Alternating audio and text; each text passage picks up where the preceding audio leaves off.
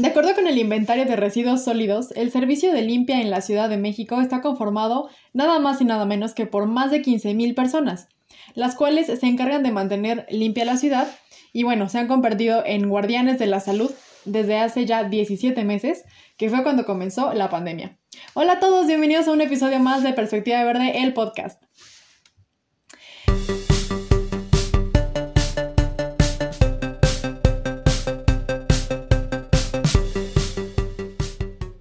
El día de hoy, pues estamos muy emocionados porque tenemos también, seguimos en esta secuencia de tener invitados internacionales y nos acompaña em, Lorena Velasco y déjenme les platico un poquito acerca de ella. Ella es licenciada en Negocios y Relaciones Internacionales por parte de la Universidad La Salle en Bogotá, Colombia. Es directora de negocios de la empresa Reciclatelo Innovación y tiene experiencia en la formulación y evaluación financiera de proyectos de impacto social, así como estudios de mercado en el sector de los residuos. También ha liderado proyectos y estudios técnicos y económicos para importantes marcas de consumo y eh, también ha participado en el programa OLAS y en la consultoría IDOM Consulting, entre otros. Y bueno, pues Lore, qué gusto que estés aquí con nosotros el día de hoy. Muchísimas gracias por darnos tu tiempo y por venirnos a platicar sobre todo esto que implica el reciclaje, eh, la gestión de proyectos también enfocados ¿no? al reciclaje. Y pues bienvenida, ¿cómo estás? Hola, hola, no, buenas noches. Muchas gracias a ustedes por invitarnos. Em, qué gusto poder estar aquí y platicar un ratito de estos temas que de verdad son, pues, tal cual todo un tema. Eh, y sí. literal también un poquito generar mm. esta conversación respecto a la importante labor que realizan las personas del servicio de limpia en la ciudad, que creo que eh, muchas veces vemos, eh, pero no reconocemos y valoramos. Entonces, qué bueno poder tener estos espacios. Claro, totalmente. Y bueno, cuéntanos un poquito más sobre ti. Ya les dimos al, al público una, una probadita, ¿no? De lo que es Lorena pero cuéntanos un poco más eh, sobre ti, cómo es que te iniciaste en estos temas, ¿no? ¿Cómo fue que te enamoraste y te apasionaste también de todo esto y dijiste, ok, quiero dedicarme eh, y dedicar mi tiempo pues a las cuestiones del reciclaje y estas cuestiones medioambientales en general? Eh, platícanos un poquito, Lori. Esa es una buena historia porque justo decías que eh, bueno, estábamos como en la línea de traer invitados internacionales, ya lo mencionaste, eh, estudié en Colombia porque soy colombiana. Mm, y bueno, digamos que toda mi carrera la hice allí, eh, bueno, viví allí toda mi vida y hace exactamente cinco años tomé la decisión de tener una experiencia diferente en mi vida y pues me vine a México a hacer un intercambio. Entonces, pues en medio de, todo, hice por ahí un par de cursitos y demás, y me encantó tanto México que, aunque me regresé a mi casa, eh, cuando terminé mi carrera, eh, pues me dije, ¿por qué no? ¿Por qué no intentar algo en un país pues que me dio tantas cosas tan bonitas durante un periodo eh, corto de tiempo, ¿no? Entonces, em, pues nada, decidí por cosas del destino empezar a buscar agencias o empresas aquí en la ciudad que pudieran darme alguna oportunidad laboral. Te soy súper sincera, hasta ese momento yo no conocía nada del mundo del reciclaje, no me había involucrado nunca en alguna iniciativa de este tipo, nada, nada, o sea, estaba completamente ciega a este mundo. Em, y bueno, digamos que por lo mismo cosas de la vida, eh, llegué a una empresa que se llama Suema, que es una empresa de innovación que lleva 10 años en el mercado diseñando proyectos relacionados con este tema del manejo de los residuos. Entonces, eh, pues me vine aquí a vivir a México eh, y durante ya tres años he estado trabajando de la mano con ellos y me he ido enamorando pues cada vez más de lo que implica trabajar en, este sector, ¿no? Eh, sin embargo, hace más o menos dos años cuando empezamos a estructurar en nuestra empresa este proyecto pequeñito que es Recíclalo, que hoy ya es constituido como una empresa independiente, como un spin-off de Suema. Eh, y entonces ahí ese amor pasó de, de, estarse cosechando poquito a que hoy eh, adoro lo que hago, adoro mi trabajo, todos los días estoy eh, pues muy apasionada con, con este tema del mundo del reciclaje y de los actores que interactúan en este mundo. Creo que eso es lo más bonito. Eh, y me he encontrado con personas eh, que, nos cuentan sus historias de vida detrás de eh, las, las, labores que realizan, ¿no? Y entonces cada vez te enamoras más y te das cuenta que efectivamente los cambios de hábitos individuales sí generan cambios colectivos. Entonces, digamos que cuento toda esta historia porque justo te lo dice una persona que antes no sabía nada de reciclaje, que empezó a trabajar en una empresa que llegué y literalmente habían como 10 contenedores de residuos. Yo decía, ¿qué es esto? ¿Cómo funciona? Y me costó mucho y fue así como un trabajo pues muy complicado de entender y demás pero lo empiezas como que a, involucrar en tu vida y entonces no solamente amas tu trabajo, sino que también terminas enamorada de, estas acciones pequeñitas, ¿no? Y te das cuenta que efectivamente, si ahora en tu casa eh, hay dos botes, antes había uno, eh, cuando sales y lo entregas a la persona de limpia o, donde sea que entregues tus residuos, ya hay un cambio. O sea, esa persona que los recibe ya te mira de otra forma, ¿no? Así sacas una bolsa gigante con muchas cosas revueltas. Entonces son cositas pequeñas que vas aprendiendo en tu carrera, en tu profesión, que cambian completamente lo que eres como persona. Y, pues bueno, eh, esa es un poco la historia de, de cómo empezó esto y como pues al día de hoy estoy así hiper mega enamorada de lo que hacemos en Recíclalo y pues en Suema. Me parece perfecto, pues sí, justamente es una historia muy interesante y qué bueno que te enamoraste tanto de México como de esta cuestión del reciclaje y pues de tu trabajo consecuentemente, ¿no?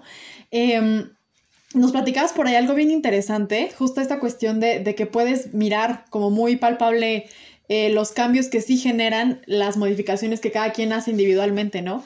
Porque algo que pasa mucho aquí en México es que mucha gente te dice, es, como el pretexto así de, cajón, ¿no? Que ya sabes, dices, ya sé, ya sé qué me va a decir respecto a la separación de residuos, ¿no? Que te dicen, es que para qué lo separo yo si a final de cuentas cuando se lo lleva la persona de limpia, lo junta en el mismo camión, ¿no? Entonces, Híjole, ahora sí que llegaste el momento perfecto para desbancar este mito. Dinos por qué sí o por qué no funciona que separemos la basura en orgánico, al menos en orgánico e inorgánico.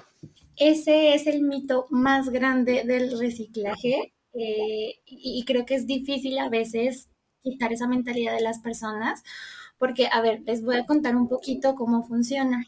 Em, como todos los trabajos que son operativos, los trabajadores del servicio de limpia, trabajadores y trabajadoras del servicio de limpia, tienen un tiempo estimado para recorrer ciertas rutas. Entonces, para ellos es imposible en cada uno de sus, digamos, como estaciones de recolección, eh, literalmente detenerse tanto tiempo a hacer procesos de separación. Entonces, claro, es normal que nosotros veamos, eh, digamos, como usuarios, que ellos agarran las bolsas y las meten en un solo espacio, pero realmente eso no significa que ellos no están separando. Al contrario, lo que pasa es que al final de su jornada, lo que ellos hacen es abrir todas esas bolsas y empezar a clasificar.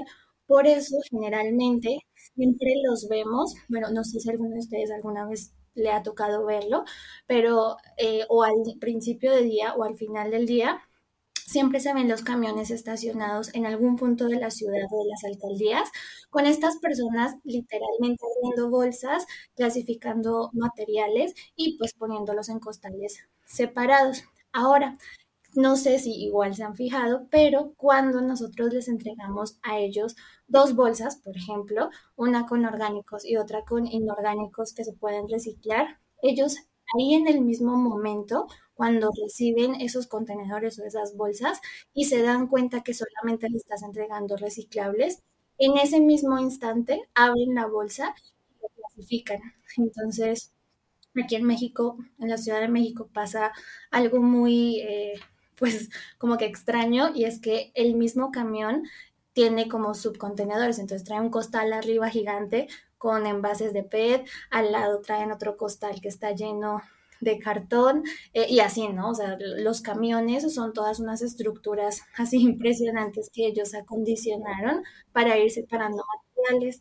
Entonces, ahí vemos la diferencia, ¿no? Si tú entregas tus, tu bolsa de residuos todo revuelto, pues claro, les estás haciendo más complicado su trabajo, eh, porque al final del día van a tener que entonces ponerse a separar, meter sus manos, y esto es lo más complicado, eh, en medio de residuos que pueden tener cualquier tipo de cosas, ¿no? Desde envases que son aprovechados hasta residuos sanitarios, jeringas, cosas que les pueden causar enfermedades, eh, pues complicadas, ¿no? Mm, y por el otro lado, nosotros sí separáramos bien nuestros materiales en estas categorías básicas de orgánicos, inorgánicos que se pueden reciclar e inorgánicos que no se pueden reciclar, eh, pues les haríamos mucho más ágil su actividad porque en sitio van haciendo esos procesos de clasificación.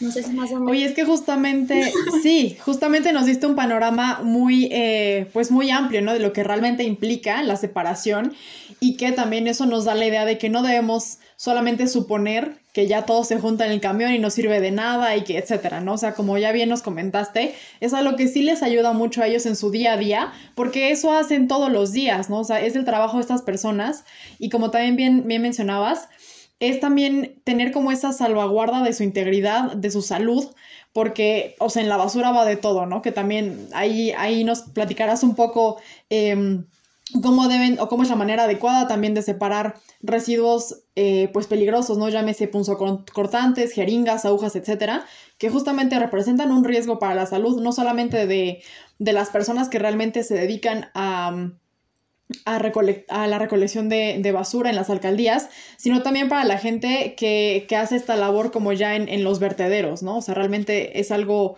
o es un foco ahí muy, muy importante que se puede evitar, ¿no? Y que es súper sencillo en realidad evitarlo para, pues, no tener complicaciones mayores, ¿no? Em, y bueno, ya que nos diste un poco esta, esta cuestión, también ahorita me llamó la atención que nos comentaste que cuando tú llegaste en, em, pues a, a, todo este mundo, ¿no? Del reciclaje, tú veías un montón de contenedores, ¿no? ¿Cuáles son los mínimos contenedores que deberíamos de tener, ya sea en un, en un espacio como una escuela, por ejemplo, una oficina o en casa, para que podamos estar aportando pues este granito de arena a la separación de residuos? Sí, bueno, mira, em, para irnos al, al, digamos, al concepto más básico, eh, que creo que es iniciar con esta acción de hacerlo en nuestras casas, yo les recomiendo que nos vayamos por lo simple, tener tres contenedores o tres bolsas o tres cajas, no, no, lo sé, o sea, creo que puede ser tan sencillo como, como nosotros querramos.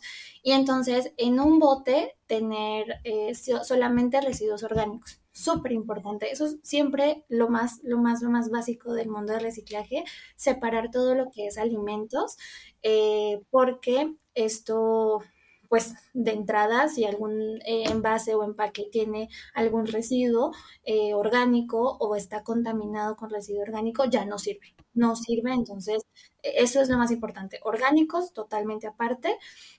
Y ya luego en los otros dos contenedores, eh, yo les sugeriría que pusieran residuos inorgánicos que tienen potencial para ser reciclados y en el otro residuos inorgánicos que no se pueden reciclar. Entonces, en el contenedor de residuos inorgánicos que se pueden reciclar, eh, irían los envases de PET, los envases de leche, iría eh, por ahí el, cartón, eh, iría el papel.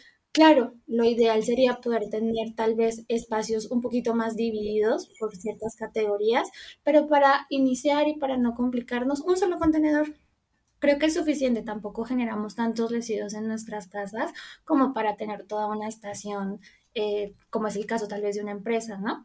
Entonces ahí vamos a ir disponiendo esos, esos residuos, envases de champú, bueno, todo lo que puede ser reciclable.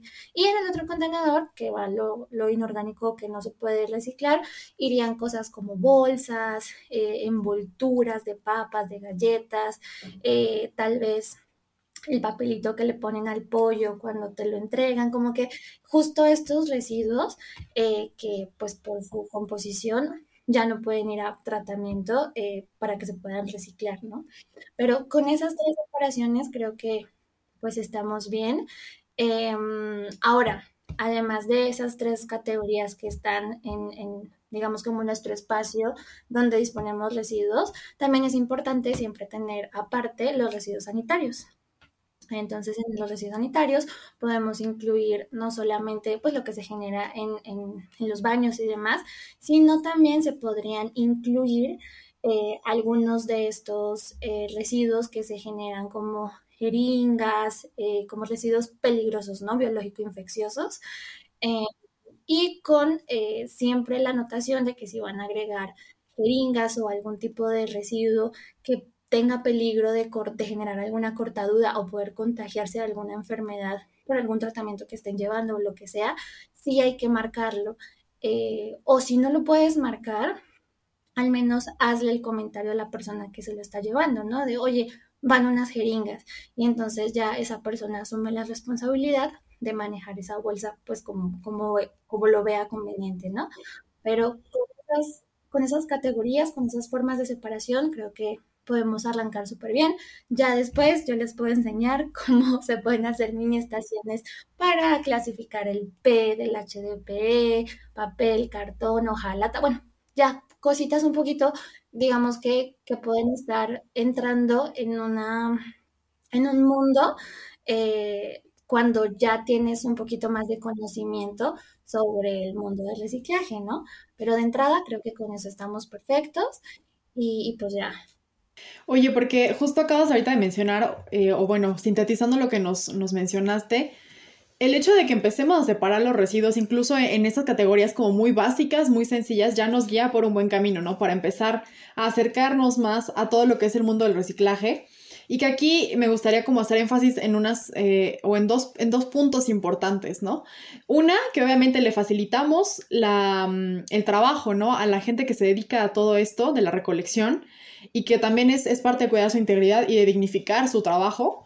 Y dos, que eh, por ahí mencionabas, ¿no? Si algún residuo está contaminado con alguna materia orgánica o está sucio en general, ya no es viable que sea reciclado, ¿no? Entonces, conjuntando esto, el que separemos los residuos sí o sí está generando o está incrementando, ¿no? Que la tasa de reciclaje aumente. Y esto seguramente lo miran ustedes en lo que, en lo que reciben, ¿no? En lo que empiezan a, también a, manejar de información o lo que sí tienen como estos datos, ¿no? Em, porque esa es una parte también bien importante, ¿no? Que el, hecho de que podamos tener tasas más altas de reciclaje de cualquier residuo empieza desde el hecho de cómo estamos recibiéndolos, ¿no? Cómo estamos separándolos y cómo lo está recibiendo la gente de limpia. Entonces, em, ¿cómo has visto, o no sé si tengas por ahí una cifra que nos puedas como a lo mejor, em, pues dar más concreta respecto a qué tanto influye en que separemos los residuos, aunque sean esas categorías mínimas que ahorita nos comentaste, para el reciclaje ya de, los residuos que se puedan estar pues pasando a este proceso. Sí, mira, en la Ciudad de México, solamente para dar un ejemplo, se generan alrededor de 13 mil toneladas de residuos por día. Eso es una cantidad impresionante. Eh, me encantaría poder dar un dato de cuántas veces se llena el Estadio Azteca con esa cantidad, pero ahorita no, no, no lo tengo en mente. Em, y, o sea, solamente para, hacer la anotación, eh, de ese total se estima que más o menos el 30% eh, se, tiene potencial para ser reciclado. Y de ese 30% que tiene potencial para ser reciclado, los trabajadores y trabajadoras del servicio de limpia están más o menos recuperando el 20%. Entonces, es una tasa muy, muy alta. Yo te podría decir que o sea, desde luego ellos son ese primer eslabón que permite que hayan procesos de reciclaje. Entonces, sí es muy importante pues filtrarlo desde ahí, ¿no? Porque ya es mucho más difícil si yo le digo a las personas, separa tus reciclables y ve y los llevas a un centro de acopio. Y después de un centro de acopio se mandan a plantas de reciclaje, porque eso ya implica un esfuerzo adicional, no solamente de sacar nuestros materiales, nuestros residuos a disponer enfrente de nuestras casas, sino ya trasladarnos, ¿no? Claro, ahí también tenemos muchos más beneficios, como que nos pagan nuestros residuos eh, y como que estamos garantizando que esos materiales van a llegar a, centros de reciclaje, pero digamos que todo es un proceso, ¿no? Puedes, puedes empezar eh, haciendo lo, lo simple, con la forma en la que hoy ya dispones tus residuos y ya luego vas aprendiendo y, y vas conociendo qué puedo llevar a un centro de acopio, qué no puedo llevar a un centro de acopio, entonces sí se lo tengo que entregar al trabajador de limpia, cómo lo debo entregar, etcétera, ¿no? Y entra este punto de que tú como usuario, como ciudadano, te estás haciendo responsable de lo que generas. Y creo que eso es lo más importante. Si cada uno de nosotros nos hiciéramos responsables de saber qué compramos y de lo que compramos, cómo lo disponemos cuando ya no lo estamos utilizando, eh, pues eso, hace, eso haría un cambio impresionante, ¿no? Por no mencionar que también em, la mayoría de los ingresos con los que viven las personas del servicio de limpia en la Ciudad de México, en México y en todo, eh, toda la región, eh, depende en buena medida de la comercialización de estos materiales reciclables. Entonces, ahí también es donde a mí me gusta hacer esta invitación porque es, es, importante que si como consumidores podemos ayudarlos a ellos, dándoles material en mejores condiciones para que los puedan vender a mejor precio y entonces mejorar sus estilos de vida, o sea, estamos haciendo todo un cambio impresionante, ¿no? No solo al medio ambiente, sino también a un sector social. Claro, y que es algo que no nos cansamos de, recalcar en, estas cuestiones, que siempre la cuestión medioambiental va sí o sí ligada a una cuestión social, ¿no? Entonces, mira, no, no había ubicado como la trascendencia que puede tener el que estemos separando los residuos, ¿no? Que, incluso con hacer el mínimo esfuerzo en casa o en donde nos estemos eh, desarrollando, hagamos esta separación y podemos estar contribuyendo no solamente a que, a que la tasa de reciclaje aumente, sino también a que la calidad de vida de estas personas pueda ir aumentando progresivamente, ¿no? Mira, qué, qué interesante. Y, y, justo también en esta cuestión, en este sentido, creo que, o bueno, al menos me sucedió con haciendo como un ejercicio en, en mi lugar de trabajo, puse dos contenedores, ¿no? Uno para hojas ya que, que son... Em, pues que están usadas por ambas caras, ¿no? Que ya no tienen más uso más que reciclarse, obviamente y una bandeja con em, hojas que todavía tienen una, cara limpia, ¿no? Digamos, para reutilizarse, ¿no? De reuso. Entonces, también es muy curioso, creo que el, separar las cosas te ayuda a ver o te ayuda a visualizar en qué medida estás tanto consumiendo como, o sea, ¿y qué estás consumiendo? ¿No? Pensamos pensemos en diferentes residuos, llámese hojalata, llámese PET, llámese cartón. O sea, el que los tengas separados te da la posibilidad de ver así como la fotografía completa y decir, híjole, ¿por qué tengo tanto cartón? O sea, ¿qué tanto estoy comiendo, no? ¿Por qué estoy comprando tanto cartón?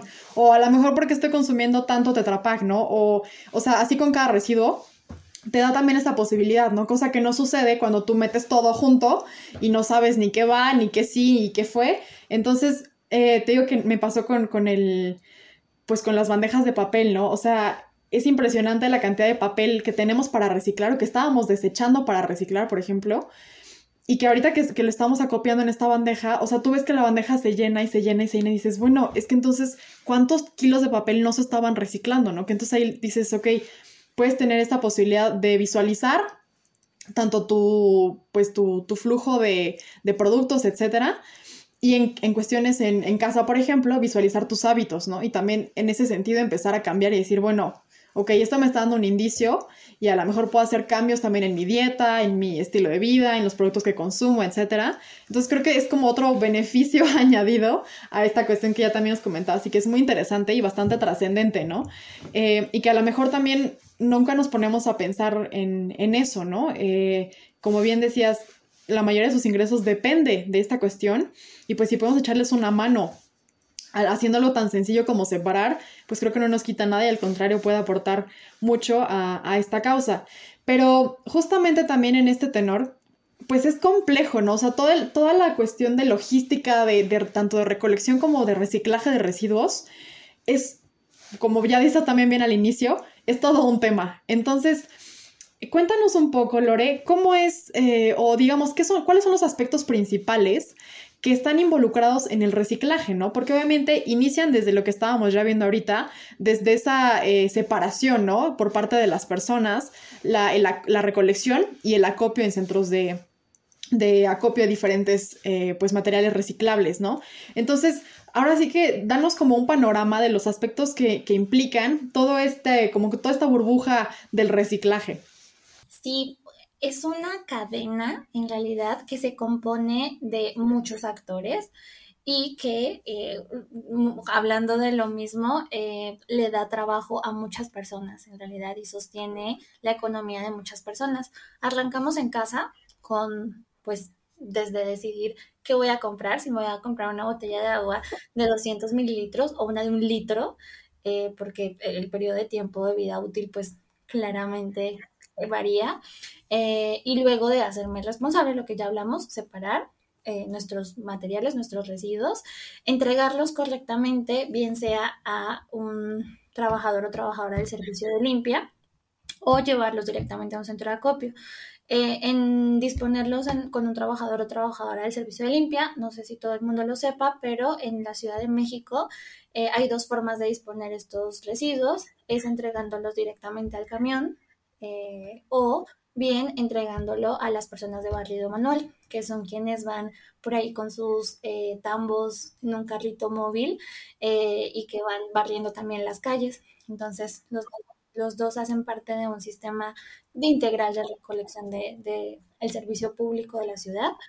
Em, o repito, si ya tenemos procesos muy buenos de separación, llevar materiales reciclables directamente a un centro de acopio. Eh, cuando, cuando esa es una forma en la que se hace un acopio o una recuperación inicial de materiales. La otra forma es que los trabajadores y trabajadoras del servicio de limpia son entonces quienes llevan a vender estos residuos reciclables, eh, materiales reciclables, a un centro de acopio. Entonces, en pocas palabras, el centro de acopio es como ese, ese centro donde se empiezan a, a acopiar y a recuperar todos los materiales que se generan de los residuos sólidos urbanos, que son los residuos que se generan en nuestras casas. Luego, eh, a ese centro de acopio también pueden llegar residuos desde otras partes, ¿no? Que son los residuos desde empresas, eh, residuos tal vez de escuelas, bueno, hay, hay varios flujos ahí de material. Y lo que pasa después es que ahí en el centro de acopio se hacen procesos de comercialización por tipo de material a diferentes empresas que se encargan de hacer transformación y reciclaje de estos eh, materiales. Entonces, hay una empresa que eh, llega y compra el PET, los envases de PET. Entonces, esos envases de PET se los llevan, eh, los pasan por un proceso de reciclaje que hace que se conviertan en pellets nuevamente y entonces tengamos resina de PET reciclada y después esa resina de PET reciclado se pueda comercializar a eh, otras empresas que están fabricando envases y empaques con porcentajes de resina reciclada, ¿no? Y entonces eh, marcas de consumo embotellan ahora sus productos en estos empaques, ¿no? Y envases que desde luego ya tienen una huella eh, pues mucho menor, ¿no? Y lo mismo pasa con cada material. Está el caso del aluminio, en el que pasa lo mismo. Empresas que se dedican a reciclar aluminio llegan, compran el material, se lo llevan eh, y bueno, el ciclo es exactamente el mismo, con el papel, con el cartón, bla, bla, bla, bla, bla, ¿no? Además, hoy en día, y eso es algo muy positivo que ha pasado en el mundo del reciclaje, eh, la mayor parte de las marcas de consumo eh, ya son responsables de lo que están produciendo y generando, entonces están muy comprometidas por la recuperación de sus envases de postconsumo eh, y entonces en incorporar porcentajes de eh, materiales reciclados en sus nuevos productos, ¿no? Y creo que eso es algo pues muy interesante y muy valioso. ¿Qué pasa si no lo separamos? pues la cadena completa se corta y entonces esos envases, empaques terminan tirados en los parques, en las calles, en los océanos o en el mejor de los casos enterrado en un relleno sanitario que pues es también un escenario muy crítico. Eh, así que pues sí, básicamente así funciona la cadena. Como ves, es un ciclo que se cierra completamente. Así es, totalmente, ¿no? Y que justamente formaría parte de también estar pensando en estas cuestiones de, pues, de economía circular, de hacernos responsables de lo que estamos produciendo, consumiendo y generando. Y bueno, ya con este panorama también que nos, que nos proporcionas respecto al reciclaje, obviamente es un tema súper complejo que, que, tiene pues muchos, tanto muchos actores como muchos pues em, vértices, ¿no? Por ahí. Entonces, siendo un tema tan complejo y tan, pues que falta mucho, ¿no? También eh, referente a educación ambiental, referente a la misma conciencia del reciclaje. ¿Cómo crees tú que podríamos empezar a, pues a invitar a la gente o a, empezarles a cambiar como este chip o introducirles em, toda esta cuestión, ¿no? O sea, de lo que implica y los beneficios que tiene y obviamente las, las desventajas, ¿no? O los, los, problemas que acarrea que no estemos llevando a cabo el reciclaje como debería de ser en esta cadena fluida, eh, pues continua, bonita, ¿no? Pero, ¿qué, crees tú que podríamos empezar a hacer, este, Lore, para eh, que el reciclaje sea algo mucho más común e incluso ya como casi automático, ¿no? En, en una gran cantidad de personas informarnos. Eso es lo primero, ¿no? Eh, pero nadie se informa si no toma conciencia y no es fácil tomar conciencia. Entonces, en realidad, el, proceso que, yo visualizo después de un rato aquí eh, de nosotros mismos estar haciéndonos esa pregunta es eh, fortalecer alianzas entre organismos, o sea, me estoy poniendo primero del lado empresarial, creo que es muy importante como empresa eh, que estamos naciendo eh, y que podemos hacer alianzas con grandes marcas, grandes empresas que ya llevan años y que tienen el recurso para, hacer estas acciones, eh, se pueda generar alianzas que permitan diseñar estrategias de comunicación campañas de comunicación que lleguen a todas las personas y que empiecen a sembrar esa semillita de, oye, algo estás haciendo mal y algo como persona debes empezar a cambiar en tus hábitos de consumo pues cotidianos, ¿no? Eh, también fortalecer alianzas con instituciones de gobierno. Eh, creo que desde todas las trincheras como organizaciones debemos sumar fuerzas para que mensajes clave que las personas no tienen, eh, digamos, que si no buscan, no van a recibir, empiecen a tener en sus cabezas, ¿no? Y entonces ya cuando ese mensaje llega y está pues ahí una semillita, el paso como usuario, como ciudadano, como persona, es empezar a informarte eh, a través de, de qué eh, acción individual puedes generar un cambio, ¿no? Entonces, tal vez me, me adelanto un poquito, pero es un poco lo que nosotros como empresa estamos impulsando con Reciclalo eh, y con Reciclalo App, ¿no? Que las personas a través de un sistema de incentivos, de ganar cosas, eh, puedan empezar a relacionar eh, también el hecho de que un residuo, un material que se puede reciclar, cuando nosotros lo conceptualizamos como basura, no tiene valor, pero en realidad sí tiene un valor sí vale y sí te puede generar un beneficio a ti como usuario y ya hablamos de todos los beneficios que genera a los demás actores, ¿verdad? Entonces, e, es ese, digamos, lo que yo visualizo como proceso de intervención integral. Oye, que ahí entra otra parte súper interesante también, que justamente nuestro invitado de la semana anterior también nos hizo hincapié en eso y que ahorita tú acabas de tocar también y, y no quiero dejar la oportunidad de mencionarlo y como hacer este clic entre esas cosas, ¿no? Que es precisamente cómo utilizamos el lenguaje para definir las cosas, ¿no? Tú ahí también dijiste, son residuos, ¿no? O sea, justamente, si pensamos basura, ya en nuestra cabeza es como es algo que no sirve, es algo que se desecha, es algo eh, que ya no se puede valorar, que no tiene ningún valor, etcétera, ¿no? Pero justamente el cambiar a residuo ya nos da una perspectiva diferente. Y lo mismo pasa con lo que también comentabas al principio, o esta manera de, em, dar un nombre distinto también a las personas que se dedican a todo esto son las personas o los trabajadores de la limpia, ¿no? De, de, limpia, ¿no? Que es muy diferente a decir, ah, como siempre estamos acostumbrados en México, ¿no? Es que ya viene el de la basura, o sea, siempre, toda la vida hemos dicho el de la basura, o sea, yo creo que es, es algo que traemos también así como muy incrustado, pero creo que también es parte de cambiar el lenguaje y cómo vemos a todo este, este ciclo en general, ¿no?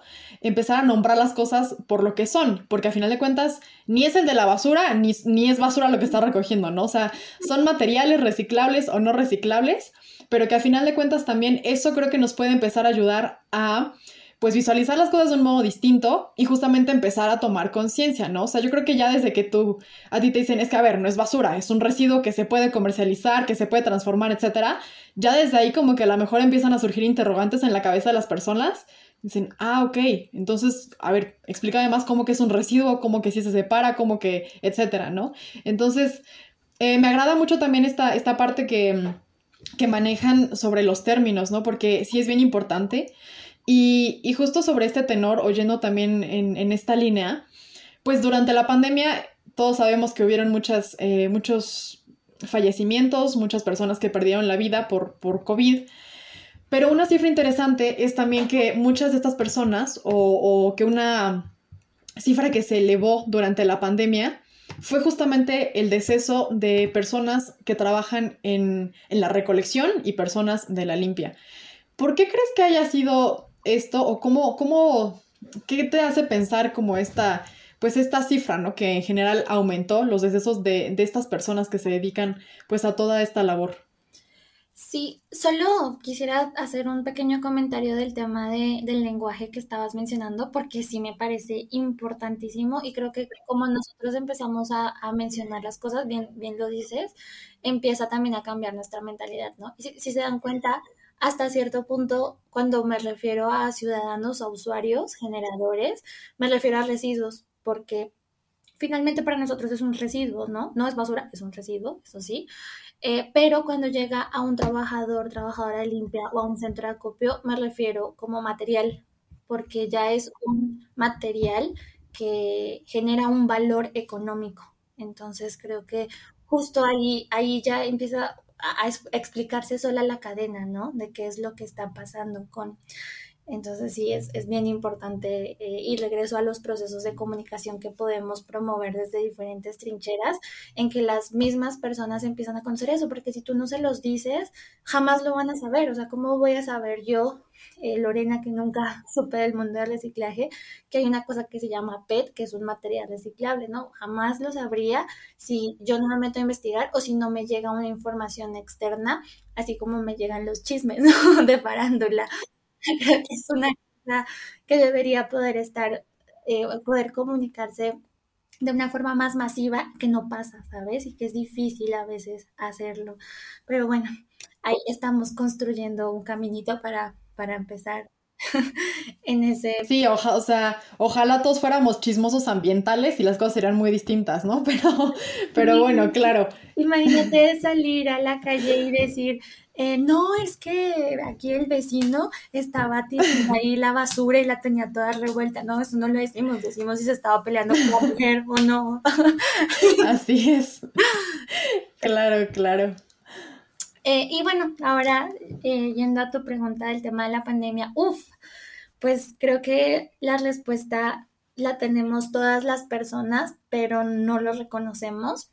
Y es que durante la pandemia afortunadamente la mayor cantidad de personas, la mayor, el mayor porcentaje de la población eh, tuvo la posibilidad de cambiar su vida laboral presencial por una vía remota en la que podíamos estar conectados a través de pantallas eh, y de alguna forma nada pasó, ¿sabes? Eh, las actividades continuaron. Claro, también otro gran porcentaje de la población, lo peor es que quedó sin empleo, ¿no? Porque también dependían de, actividades 100% del diario.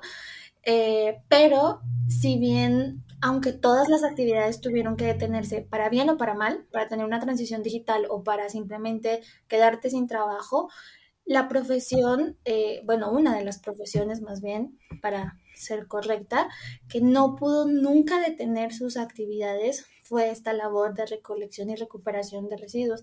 Al contrario, se volvió una labor pues de salud pública en la que se le dio prioridad, aunque los noticieros nunca lo mencionaron, aunque nunca se hizo esa, esa anotación, eh, una de las actividades prioritarias, así como atender servicios de salud y servicios médicos, eh, pues era recuperar nuestros residuos, porque los residuos eran los principales focos de contaminación y de traspaso de la enfermedad. Entonces, eh, pues imagínate, eh, estas personas de limpia se vieron cada día en sus jornadas laborales estaban siendo expuestos a contraer la enfermedad. O sea, todos los días era una posibilidad de salir allí y contagiarte. Eh, y estamos hablando de que las personas que trabajan en este sector, pues casi todas tienen edad mayor, ¿no? O sea, estamos hablando que están más o menos entre los 40, 50 y hay personas de 60, 70 años haciendo esta actividad. Entonces, pues si eran personas vulnerables que pues estaban allá afuera haciendo lo que nosotros no hacíamos, que era hacernos cargo de nuestros residuos. Eh, y lo peor aún, no había esta conciencia, este ejercicio de conciencia de separar. Entonces, peor porque todo esto que ya hablamos de que para las personas de limpia es súper importante poder tener materiales reciclables para poder vivir de la comercialización de los mismos, no se podía detener. Entonces, cuando tú revolvías todos tus residuos sanitarios con estos aprovechables, ¿qué haces como trabajador de limpia? Simplemente no separas y todo lo metes a la basura para que sea enterrado, pues no, no es una opción. Entonces, pues sí, lastimosamente se perdieron muchas vidas. Em, y, lo peor es que no hay una cifra. Yo honestamente la desconozco, no, no, no sabría decirte cuántas personas o cuánto porcentaje eh, hubo de, de, de, digamos, de personas que fallecieron, porque en el sector eh, muchos de los empleos son informales. Entonces, pues es aún más complicado de reportar, ¿no? Y a esto le sumamos algo que creo que es mucho peor, eh, bueno, las dos cosas son, son muy trágicas, pero es que las personas, eh, así como cuando tú salías a la calle que los veías a todos como bichos raros, como de, ay, qué miedo, no me voy a acercar a nadie, imagínate cómo veían a las personas que tú sabías que se estaban haciendo cargo de los residuos de todo el mundo. Eh, o sea, tenemos testimonios de personas del servicio de limpia eh, que nos cuentan historias de cómo las personas en verdad eran sumamente groseras y los trataban muy mal. Y claro, para mí es muy fácil contarlo y decirlo y tal vez ni siquiera logro transmitir lo que como persona sientes, ¿no? O sea, qué feo que te traten pues mal eh, cuando no lo estás haciendo eh, pues solo por hacerlo, sino lo estás haciendo para ayudarte a ti a disponer tus residuos, hacer una labor social y ambiental. Entonces, es una cosa que tiene pues una, dimensión muy grande porque algo que discutimos mucho nosotros, nosotros lanzamos nuestro programa y nuestra plataforma en medio de la pandemia, eh, porque justo nos empezó a dar como mucho coraje que no podíamos hacer nada para decirle a las personas Claro, eh, el personal de salud le debemos muchísimo, fue gente que le tocó muy duro y que pues metió las manos al fuego pues por tratar de, sobrellevar este caos, pero hay alguien más que lo está haciendo y tú no lo estás reconociendo y también dice una gracias, ¿no? Mínimo. y, y, y, creo que está feo eso, ¿no? Que lo haces, lo tienes que seguir haciendo, pero no hay ese reconocimiento de este lado y no lo, no lo hubo y no lo hay las personas todavía no son conscientes de eso. Entonces, qué difícil, qué difícil porque como les dices, eh, pues que esto está pasando, ¿no? Si, si las mismas organizaciones grandes que lo podrían hacer no lo hacen. Sí, que esto es una muestra más de, lo invisible que es todo este trabajo, ¿no? O sea, es, es, como un poco irónico, ¿no? O sea, lo invisible que es respecto a lo importante que es la recolección de residuos, no solamente en la pandemia, ¿no? Que fue obviamente una época crítica donde era súper necesario que se llevara a cabo, sí, pero sino con el día a día, ¿no? Que justamente tú también nos podrás comentar ahí cómo sucede esta cuestión. Pero en Ciudad de México, la basura pasa básicamente casi diario en casi todas las alcaldías. Este, entonces, sí te digo, se vuelve un poco irónico, ¿no? Como, como a lo mejor no somos conscientes de lo que esto implica, ¿no? O de lo que nos implicaría simplemente en una semana el que las, las, personas de limpia no pasaran a recoger los residuos que estamos generando en casa, ¿no?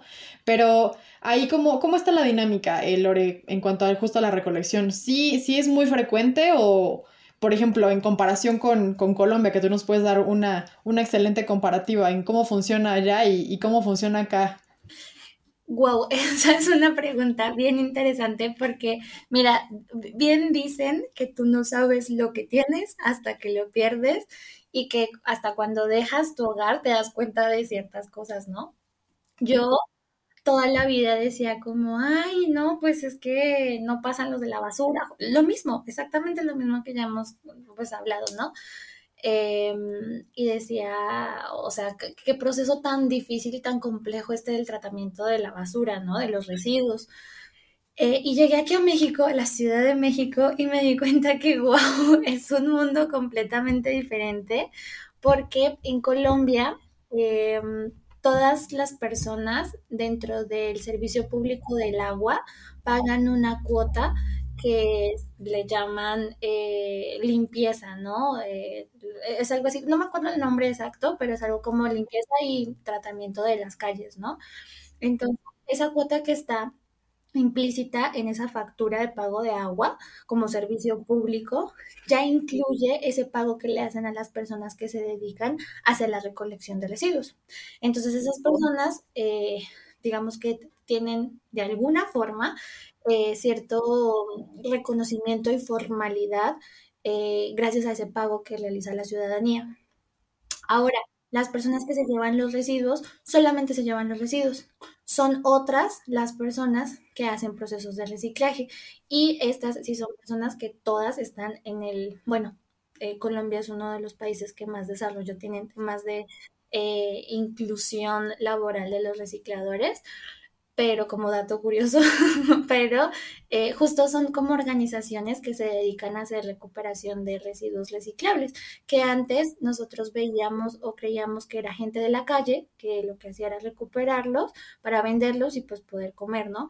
Pero ya con el tiempo, te digo, se han venido organizando en asociaciones que pues tienen ciertos beneficios, como que al menos puedan estar suscritos a un eh, servicio de salud, eh, cosas básicas, ¿no?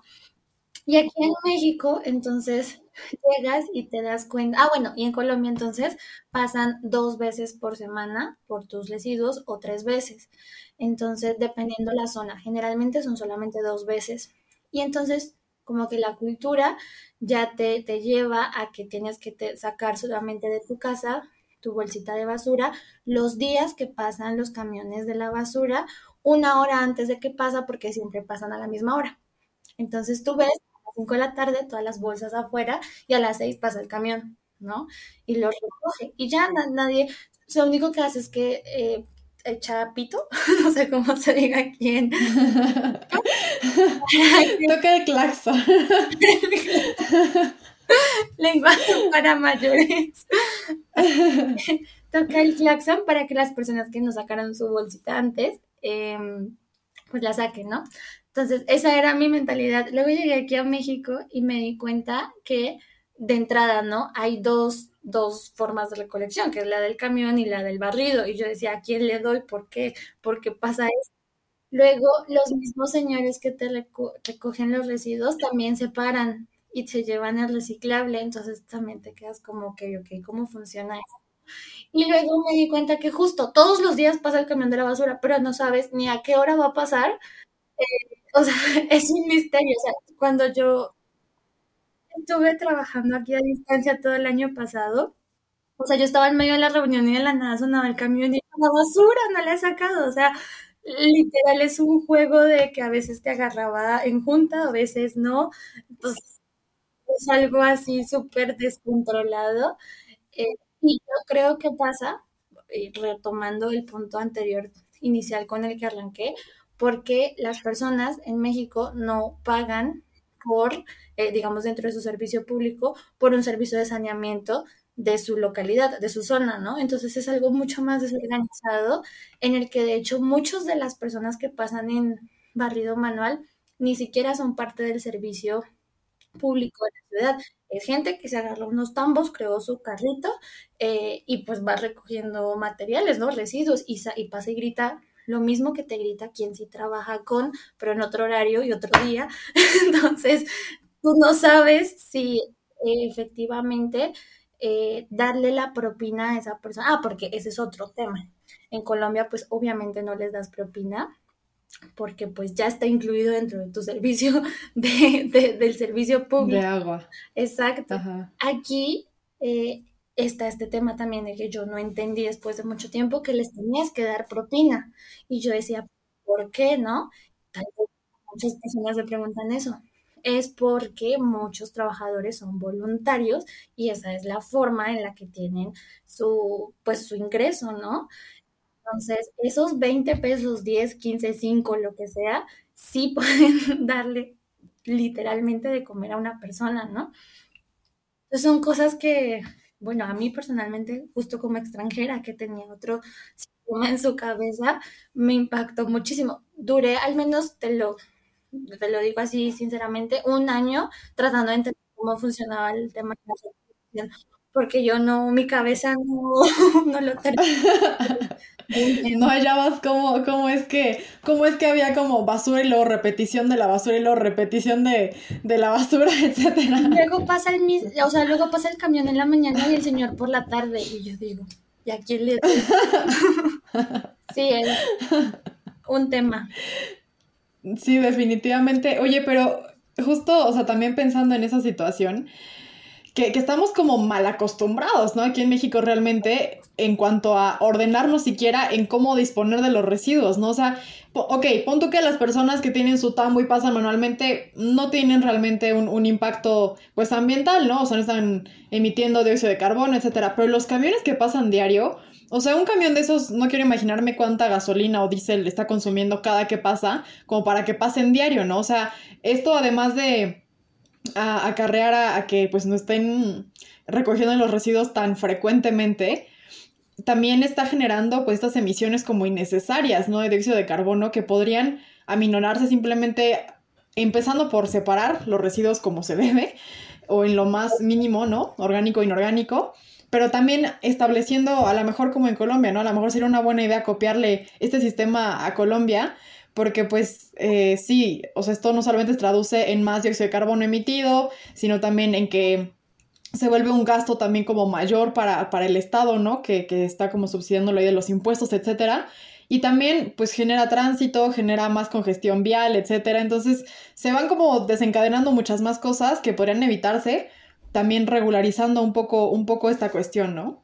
Sí, pero imagínate si no pasaran diario sería un desastre, porque nada más yo veo aquí en la calle donde, donde vivo, todos los días pasa alguien recogiendo residuos y todos los días sale gente, mucho, a darle residuos. Entonces yo a veces me, porque yo máximo saco dos veces a la semana, sobre todo por los orgánicos. Pero yo a veces me pregunto y digo, pero ¿cómo? ¿Cómo? O sea, si, si pasa, si hay oferta y demanda. Perdón, si hay demanda y oferta. Entonces, o sea, ¿cómo puede ser posible que todos los días pase la basura y todos los días haya gente sacando residuos? Entonces, e, es un tema de, de, de, lo mismo, ¿no? De, ah, es que todos los días pasa, no importa lo que generemos, eh, porque todos los días me puedo deshacer de ello. Y pues no, creo que esa no es la, mentalidad. Eh, debería desde allí ser pues un cambio de mentalidad, ¿no? De solo saco mis residuos una vez a la semana o dos, porque no debería yo generar más, a menos que tuvieras un evento especial, ¿no? Pero eso pasa una vez al año.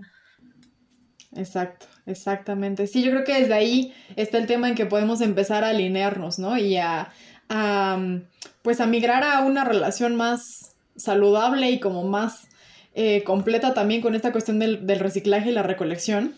Y justamente en esta pues en esta línea que, nos comentabas hace un, momento, que durante la pandemia fue cuando también ustedes tuvieron esta inquietud, ¿no? De empezar a, pues a generar un cambio en esto que justamente le hace falta mucho por trabajarse. Em, cuéntanos un poquito, Lore, acerca de, de Reciclalo App. ¿Qué es? ¿Cómo funciona? ¿Qué, ¿Qué datos interesantes les ha arrojado? Porque obviamente ahí se ha de concentrar mucha información también muy interesante. Pero bueno, danos así como a grosso modo un panorama de qué es esta aplicación y, cuál es su objetivo. Mira, Reciclalo App es una plataforma eh, móvil que nace hace un año, exactamente estábamos lanzando el 11 de diciembre del año pasado, em, con el propósito de conectar a eh, los ciudadanos que generamos todos los días residuos con este eslabón, que es el eslabón más importante de recuperación y recolección de materiales reciclables, que son los, las trabajadoras de servicio limpia y centros de acopio.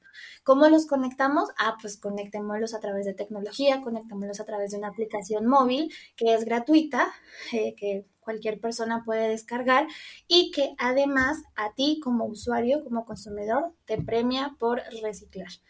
Eh, entonces, pues fue un concepto, es un concepto en realidad que ya pasa en otros países, que ya se había desarrollado en, otros países de América Latina y en otros países de, Europa.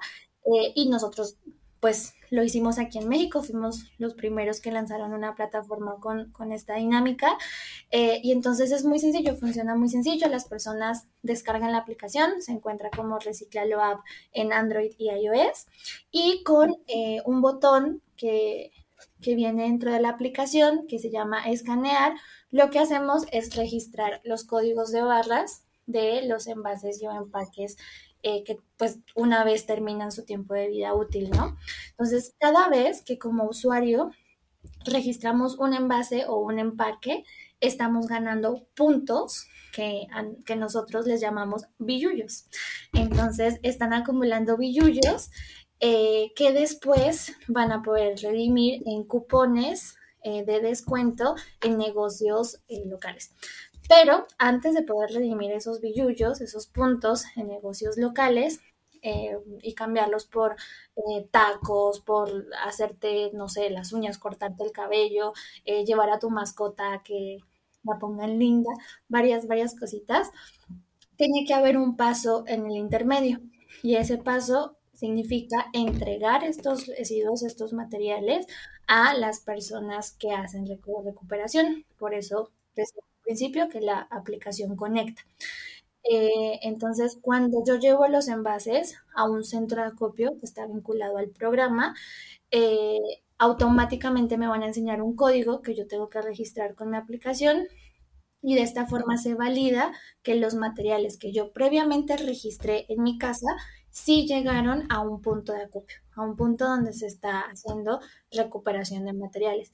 Y ya cuando ese proceso pasa, eh, se liberan automáticamente los billullos que ganaste y entonces los puedes usar, intercambiándolos, como ya les conté, en cupones de descuento que van desde eh, productos o servicios, pues digamos cotidianos como de restaurantes, cafeterías, hasta eh, comprar productos que están hechos con materiales reciclados. Entonces tenemos también hay alianzas con varias organizaciones locales y nacionales que hacen bolsos, aretes, collares, joyería, playeras, miles de cosas, eh, ya utilizando el material reciclado como materia prima. Entonces. Oye, está, está excelente eso. Justo, bueno, yo ya conocía su aplicación porque por ahí eh, tengo, tengo contacto con, con Yoja, ¿no? Que tienen aliado de Yoja Recicla, entonces por ahí ya, ya nos habían platicado sobre justamente Recicla lo App. Y sí, es una plataforma súper amigable, súper sencilla de utilizar. Y, y bueno, es, es, también en este sentido de, empezar a motivar un poco también a la gente, ¿no? Para, para hacer este cambio de conciencia. Pero bueno, ya entrando en detalle, ahora sí, chismeanos, o sea, sacan los chismes ambientales que les ha arrojado esa aplicación, por favor. A ver, dinos, cuéntanos, ¿quién es la alcaldía que más, que más han identificado que recicla, por ejemplo? O, algún dato mm, eh, inesperado o, curioso que han obtenido de, pues, estar en este transcurso de, de desarrollar la aplicación y estar trabajando con ella. Un dato ñoño. sí. Pues mira, Em, te cuento que algo así súper particular que de hecho nos ha costado mucho trabajo eh, con, los usuarios de la plataforma es que a muchas personas les encanta la plataforma porque aman este concepto de ganar cosas eh, pues a cambio de sus residuos, ¿no? Entonces, eh, te digo que en todas las alcaldías, en toda Ciudad de México, hay muchas personas que están registrando sus envases pero no llegan al paso de entregarlos. Entonces, este es un dato muy, muy, muy devastador porque al menos el 60% de las personas que se registran en la plataforma, que completan todo su proceso de registro y que registran diario envases y empaques, no los están entregando. Entonces, es como, entonces ahí llega otro misterio, ¿qué está pasando con esos residuos? Exacto, entonces son residuos que probablemente están terminando mal dispuestos. Entonces ahí nos regresamos a que hay mucho trabajo que hacer en temas de, de educación ambiental. Y respecto a qué alcaldía recicla más o qué alcaldía genera más residuos, eh, bueno, ese dato sí no, no te lo puedo dar. Hay datos por ahí en el inventario de, residuos que son mucho más precisos porque em, con la intervención que tenemos con la plataforma todavía no te podría dar un dato que sea real, ¿no? Tenemos 10 personas en una alcaldía, 20 en otra, 200 en otra y uno en otra. Entonces, darte un dato sería pues muy, muy, muy, muy erróneo, ¿no? Eh, una estimación muy falsa. Entonces, sí, ahí sí te super fallo. Pero la, invitación es utilicen o no utilicen Reciclalo App, que la verdad es una muy buena opción porque literal están ganando pues premios por reciclar, eh, pero si no se sienten cómodos utilizando tecnología o cualquiera que sea la razón por la que no lo hagan, eh, por favor completen el proceso de si separamos, entreguémoslo entreguémoslo correctamente. Si no tienen la posibilidad de ir a un centro de acopio, entreguémoslo bien a las personas de limpia. Y con eso estamos perfectos, ¿no? ¿no? No se vale tenerlos separaditos y luego cuando echa el claxon el camión, echarlo todo en una bolsa y salir con la bolsa. Por favor, no lo hagan. claro, por supuesto. Sí, pues la verdad es que eh, sí, te digo, ya habíamos tenido la oportunidad de utilizar la, la aplicación y es, es, muy amigable, es muy fácil. Y bueno, creo que es un, un, plus, ¿no? Además de todos los beneficios que ya nos contaste y nos comentaste acerca de la separación y la recolección y el reciclaje de, de varios residuos, bueno, por si no fuera poco con eso, llega esta aplicación para, pues, ponerle así como la cereza al pastel del reciclaje, ¿no? Sí, bueno, un dato, un dato ñoño también que, estoy, estoy yo aquí viendo qué datos ñoños podemos darle a las personas, es que no sé si sabían, pero México es el país de, América Latina donde más se consumen bebidas, eh, refrescos y aguas. Entonces, por ende, es el país que más envases de refrescos y aguas genera, ¿no? Y esa tendencia es súper evidente en la aplicación, en la plataforma, porque al menos el 80% de los envases que se han recuperado desde la plataforma son de PET y de botellas de agua y de refresco. Entonces, digamos que son pequeñas dinámicas que son difíciles de cambiar y que tendrá que pasar mucho tiempo para que cambien, pero pues hay dos, hay, hay de dos, ¿no? Uno, trata siempre de rellenar tus termos de agua eh, entre más puedas, o sea, evita comprar pues digamos que como por separado. Y dos, si lo compras, porque sabemos que sigue siendo una opción y una necesidad, eh, pues por favor, estar responsables de ellos y disponerlos correctamente. Excelente. Pues sí, totalmente es, es como un poco, poco a poco ir avanzando hacia ser más conscientes, también hacernos responsables de lo que estamos consumiendo y generando. Y en este sentido, eh, Lore, pues me gustaría que nos, nos cerraras con una reflexión o con, con, algo que, con una conclusión que nos pueda englobar justamente todo lo que nos platicaste el día de hoy, que, que es súper pues súper complejo también y que nos, nos da, nos saca a relucir que justamente hace falta mucha más educación, mucha más información, pero que a final de cuentas no vamos por tan mal camino o que al menos estamos pues dando pasitos por ahí, ¿no? Para empezar a migrar a esta cuestión ya un poco más estructurada, más casi en automático, ¿no? Y más informada en cuanto a la población. Pero eh, danos una reflexión para que el público se quede pues con esta, con este cierre, con esta conclusión de lo que implica el reciclaje, sus beneficios y también como esta, en este sentido de que no, no es tan complicado y que realmente todos podemos empezar a aportar para, em, pues para esta causa que es el reciclaje, ¿no? Sí, mira, hay tres puntos súper importantes que yo veo que podemos como sacar de esa conversación eh, y, y, que me encantaría que fueran los tres puntos con los que se quedara la gente. Uno es esta frase de que justo una acción individual sí lleva a una acción colectiva, eh, que por favor Mm, o sea, hagamos este proceso de introspección, de darnos cuenta qué estamos haciendo con nuestras formas de consumo y entonces eh, replanteemos si lo que estamos haciendo nos hace ser responsables de los residuos que generamos. Si eso, eso pasa en nuestros procesos mentales, vamos inevitablemente a ser conscientes que tenemos que separar nuestros residuos, disponerlos correctamente, entregarlos correctamente, ¿no? Eh, y en el mejor de los casos, evitarlos. Entonces creo que eso es lo primero, como la, primera gran conclusión.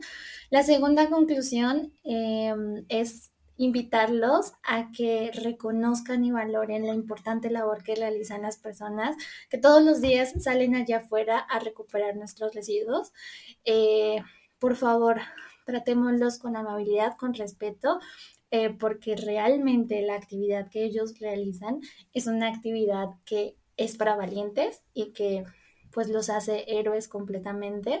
Eh, y yo siempre los invito a que al menos un saludo o una sonrisa amable y cordial, eh, saber el nombre de la persona, algo, algo que luego es muy sencillo, también es, es una invitación, eh, porque la misma persona lleva 10 años pasando por enfrente de nuestras casas y no sabemos cómo se llama.